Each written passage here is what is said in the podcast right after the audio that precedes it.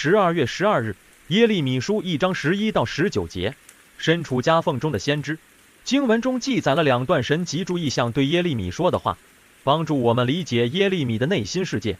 第一个是杏树枝的意象，当时应该是初春三月，耶利米在外走动时看见一棵杏树，树上的花已经开了。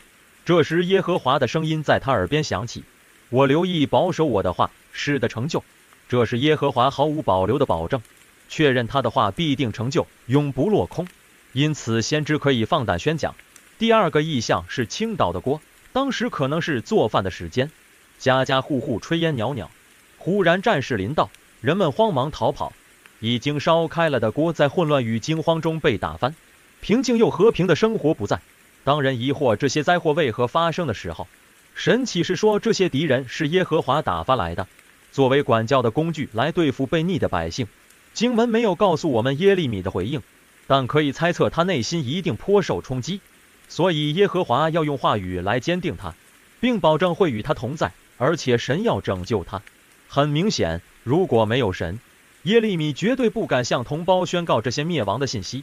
两个意象把耶利米摆在一个吃力不讨好的位置上，他前路上的艰难已经可以预期。这两个意象放一起，也产生了特别的解读。一方面，神向耶利米保证这些话必定成就，所以耶利米不需要怀疑。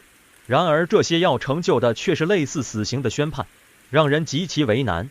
作为神呼召的先知，耶利米应该要期待神话与成就，还是失落？但他只能选择跟神同一阵线，这就让他无可避免地成为同胞的敌人。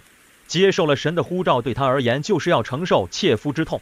但话说回来，耶利米与同胞为敌的真正目的是盼望他们得救，与同胞割裂是为了他们能够得到医治。耶利米必须认清这个事实，才能积极地面对神给他的呼召。